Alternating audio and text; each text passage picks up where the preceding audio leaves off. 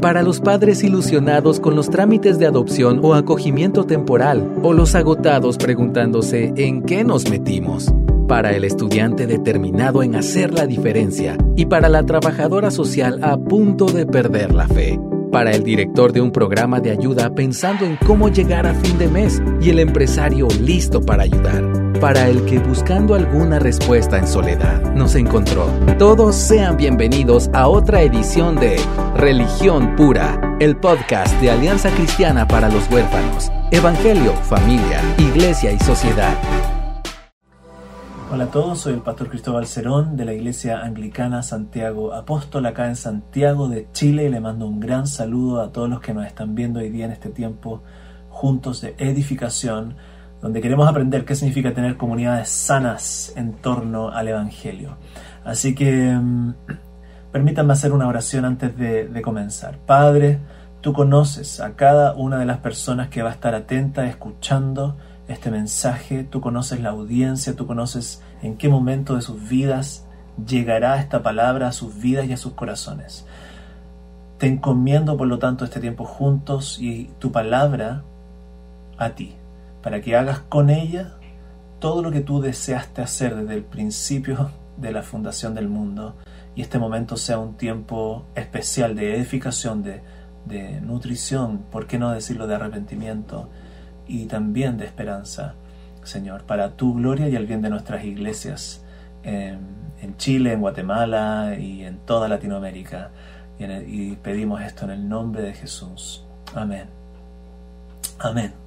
Como les decía, em, llevo pastoreando alrededor de 10 años una iglesia en Santiago Centro, una iglesia que buscaba en un comienzo ser eh, especialmente para universitarios, sin embargo luego Dios la transformó en una iglesia muy heterogénea y donde hemos aprendido mucho, mucho a qué significa ser comunidades de evangelio, comunidades que realmente están ahí para el servicio de la comunidad, para la gloria de Dios y sinceramente lo que voy a estar compartiendo hoy día contigo no es necesariamente algo que yo lo sabía de antemano, sino que muchas de las cosas que te voy a compartir fueron cosas que vamos a, que, que fui aprendiendo como pastor en el camino. Em, una de esas cosas fue producto de eh, una mujer que llegó a una de estas reuniones, yo creo que alrededor del quinto año de nuestra plantación o sexto, donde, donde venía eh, delegada del municipio de nuestra comuna, diciendo que era una mujer muy vulnerable y que necesitaba ayuda. Por lo tanto, el día domingo, después de la reunión dominical, me, acerqué a ella, le dije, me presenté como pastor y le dije que queríamos ser una iglesia para ella y que cómo podíamos ayudarla. En mi mente tenía la idea de, asistencialismo, es decir, tenemos la capacidad para ayudarte con cosas económicas, con algún tipo de ofrenda, con algún tipo de respaldo, em, de asesoría quizás, un par de consejerías, etc. La respuesta que ella me dio nunca se me olvidó. Ella me dijo, no tengo ninguna buena razón para creer que allá arriba hay un Dios que me ama. Ella venía de un trasfondo de abandono, eh, padres drogadictos, una hermana que se había suicidado um, y ella había sufrido toda su vida eh, la, realidad de una mujer abandonada. Y llegaba a este lugar um, en realidad sin ninguna esperanza, sin Dios en su corazón. Y, y cuando le pregunté, ¿cómo te podemos ayudar como iglesia? Ella me dijo, no, no necesito nada. en realidad necesito, necesito, necesito, necesito una familia, me dijo. Necesito una familia. Y en ese momento, puertas adentro, yo sentí que el Espíritu Santo me preguntaba, Cristóbal, ¿puedes darle esto? ¿Puedes darle esto?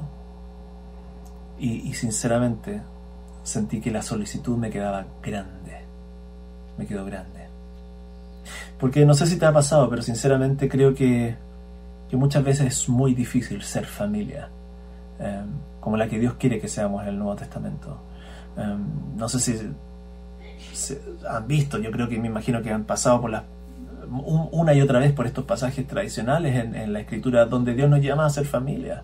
El Nuevo Testamento nos habla de que Dios quiere que, que seamos una familia. Él quiere ser padre, se nos presenta como padre y nos llama muchas veces en el Nuevo Testamento se llaman los hermanos unos a otros hermanos, hermanas, ¿cierto? Y nos llama hijos de este Dios, hijos en la fe. Aquellos que hacen discípulos de otros los llaman mis, mis hijos amados, ¿cierto? El apóstol Pablo los llama hijos aquellos que están discipulados. Pareciera ser que el, lenguaje normal, natural del Nuevo Testamento era el de una familia. El Nuevo Testamento habla de la iglesia como la familia de Dios. Ahora, y, debería ser algo que para Latinoamérica es muy natural y, debería ser recibido con alegría.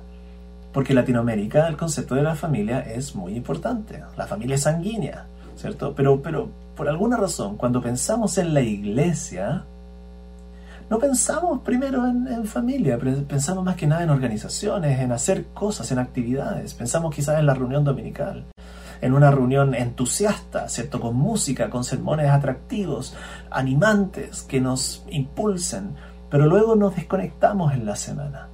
Es más, pareciera ser que a los pastores nos han entrenado para, para saber cómo hacer reuniones, pero no, pero no necesariamente saber cómo crear una familia en torno al Evangelio.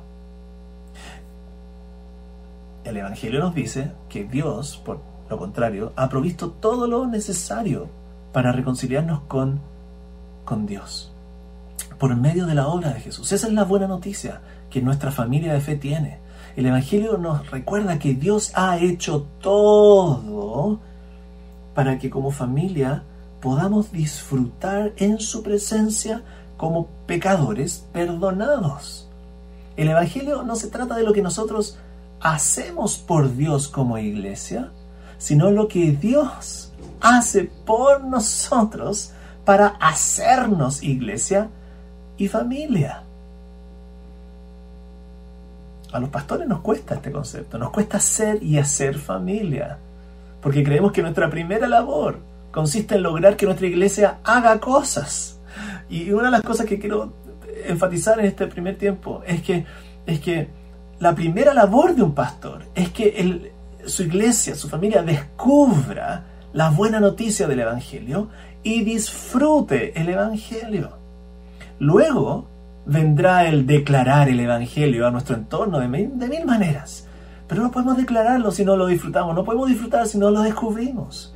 Y por lo tanto, por lo tanto, la principal labor de un pastor debería ser saber cómo poner la buena noticia de que Dios ha hecho algo por nosotros en todas nuestras relaciones, partiendo por nuestra vida. Entonces, ese es uno de los desafíos, por lo tanto, de mi trabajo pastoral.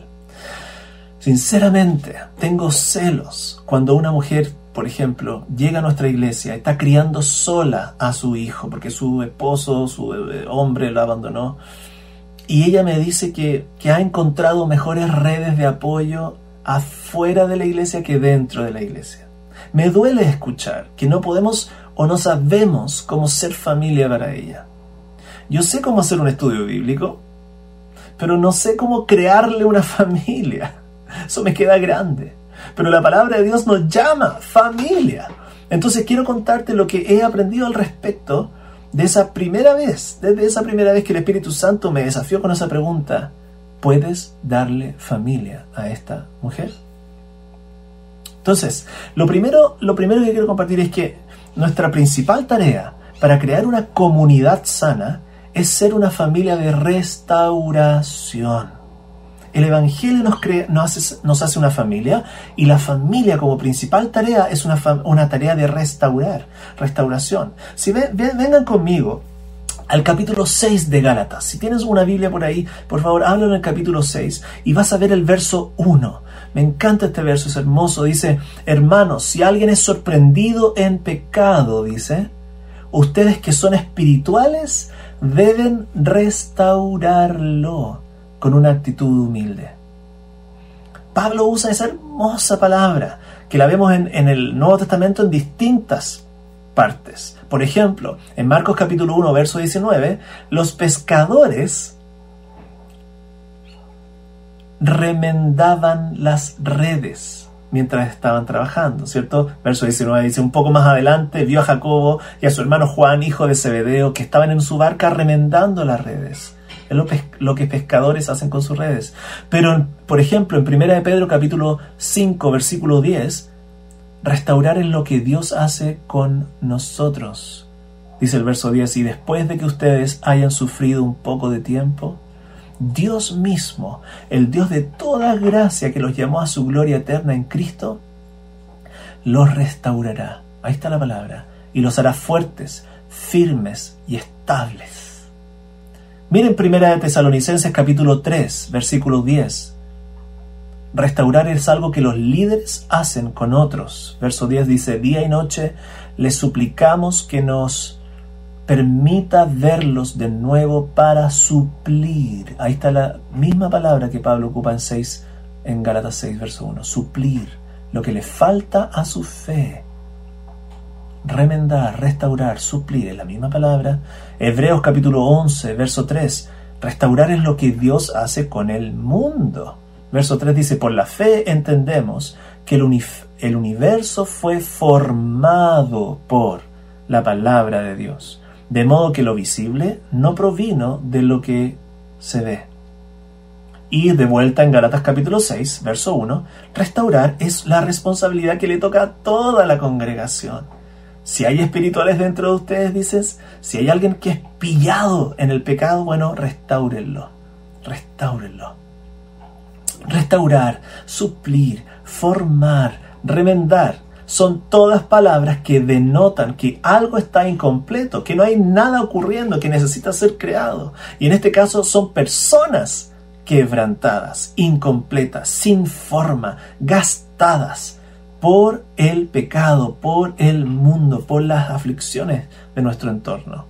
Y la tarea principal entonces de una comunidad sana es aprender a restaurar. Restaurar al pecador con la buena noticia de Jesucristo.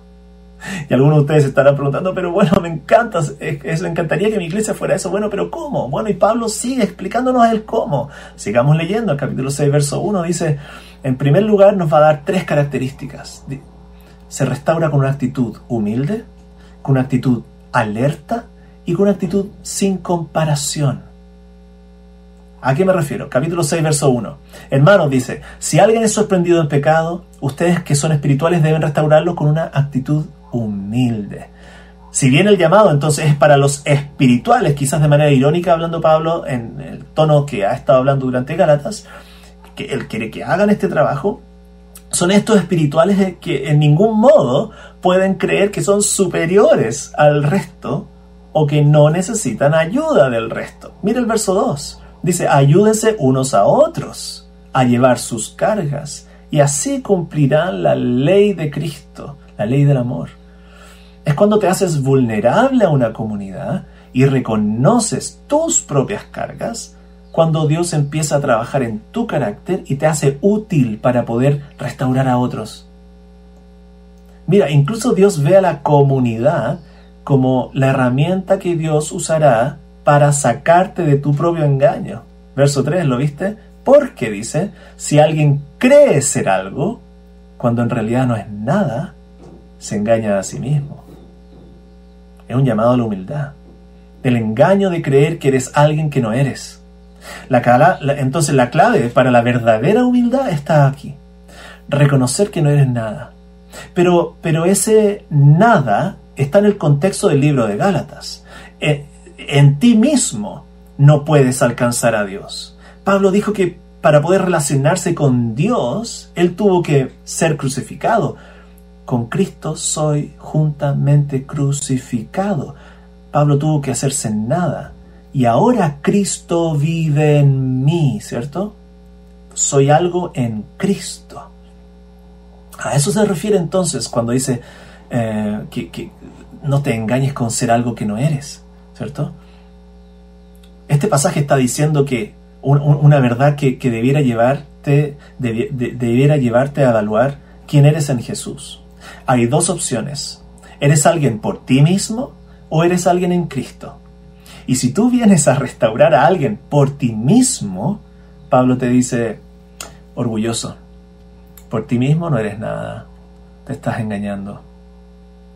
Entonces cuando reconoces que estás en Cristo y todo lo que haces, eres, sirves, dices, es porque Cristo vive en ti y en su poder quieres restaurar, bueno, entonces lo haces con una actitud humilde. No es andar diciendo por el mundo yo no soy nada, no soy nada, no soy nada, con un victimismo catastrófico, sino que eres nada sin Cristo y en Cristo eres alguien para su gloria y para restaurar a los demás.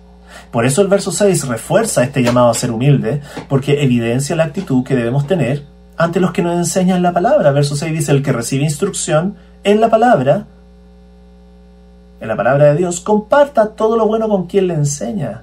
El verso refleja la humildad con la que recibe la enseñanza de la Biblia semana tras semana. Esa, esa humildad te, te va a llevar a amar a quien te está enseñando la palabra.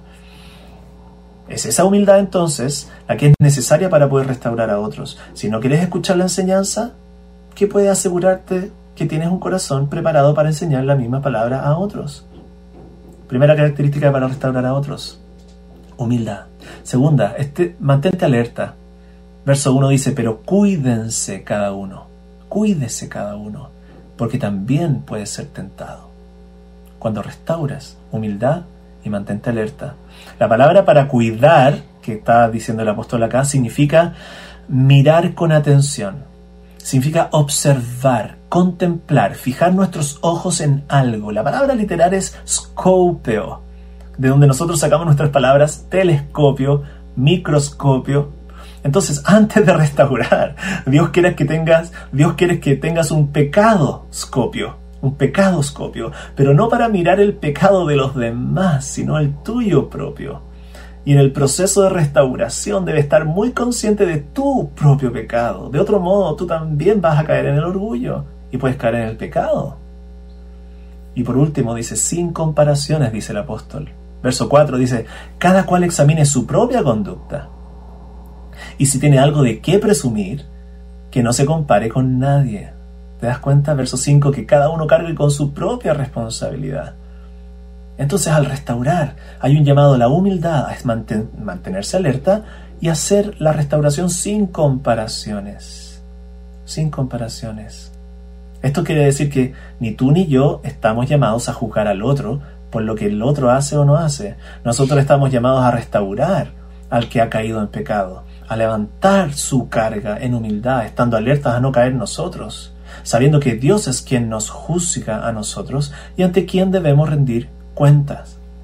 No somos acusadores, somos libertadores. Cuando miras al otro, no es para juzgar, sino para llevar su carga. Si no, no mires. Si miras al otro, será para restaurar lo quebrado, no para juzgar aquello examinado restaurar, formar, suplir te corresponde, te corresponde a ti. Juzgar a Dios, juzgar le toca a Dios. Entonces, de esa manera, Cristo va proveyendo el ambiente para la unidad de la familia. Entonces, ¿cómo restauramos? Con una actitud humilde, alerta y sin comparaciones. ¿Cómo logramos esto? Bueno, solamente permitiendo que la buena noticia de Jesús esté en medio nuestro la buena noticia de que Dios ha venido a rescatarnos. Dios ha venido a perdonarnos mutuamente. La buena noticia es que Dios ha pagado la condena, ha pagado la deuda y por lo tanto no hay nada entre nosotros que juzgar, que comparar, que, que usar como objeto de vanagloria. Quiero contarles algo, miren, miren lo que tengo acá.